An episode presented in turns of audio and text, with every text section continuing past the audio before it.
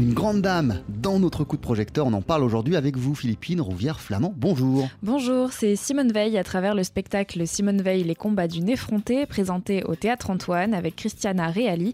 La comédienne a coécrit la pièce. Euh, j'avais envie, euh, peut-être à cause de mon âge aujourd'hui aussi, à cause de l'âge de mes enfants, je sais pas, voilà, de, de passer un message d'être tourné vers l'avenir, de faire confiance aux jeunes, de pas toujours prendre l'humanité comme euh, avant c'était mieux et tout ça, que de toute façon euh, il faut se battre tout le temps parce que ça sert toujours, euh, que même par rapport aux féministes, que aujourd'hui on les trouve toujours too much, agressives, et qu'en fait tout ce qu'on demandait à cette époque-là représentait quelque chose de très agressif pour la société. Or aujourd'hui ça paraît acquis normale.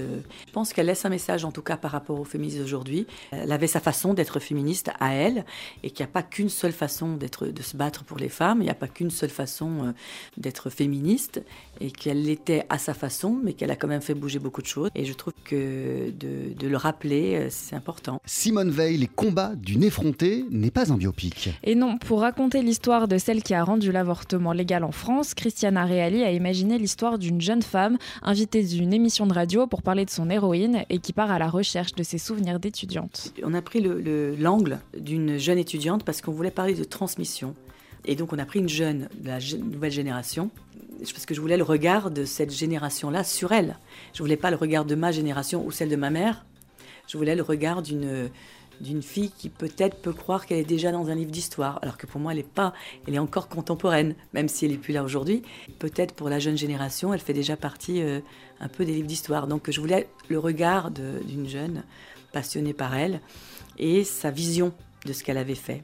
C'est pour ça que j'ai pris un deuxième personnage plutôt que de faire un monologue qui raconte comme ça. Euh, sa vie. Je voulais aussi qu'elle ait quelque chose à dire euh, euh, par rapport à ça. Euh, voilà, c'est à cause de la transmission qu'on a choisi d'avoir un deuxième personnage, que ce soit une thésarde qui vient parler d'elle au, moment du Panthéon. Ce n'est pas un hasard si Christiana Reali se glisse dans la peau de Simone Veil. Non, la comédienne estime qu'elle lui doit beaucoup. Je trouve que ma génération était vraiment la génération qui a bénéficié de toutes ces grandes dames qui ont fait euh, que le droit des femmes euh, évolue, les Gisèle Halimi et tout ça.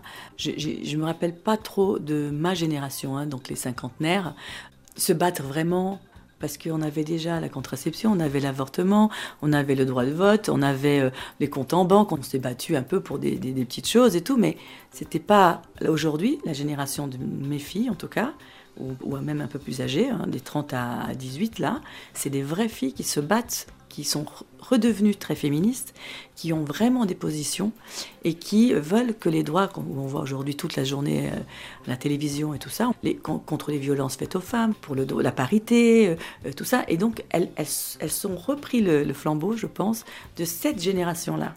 C'était Christiana Reali en ce moment au Théâtre Antoine et c'est une très belle pièce à aller absolument voir et c'est jusqu'au 30 décembre. Merci beaucoup Philippine, Rouvière Flamand, Simone Veil, les combats d'une effrontée. On poursuit sur TSF Jazz avec Nora Jones, voici Sunrise.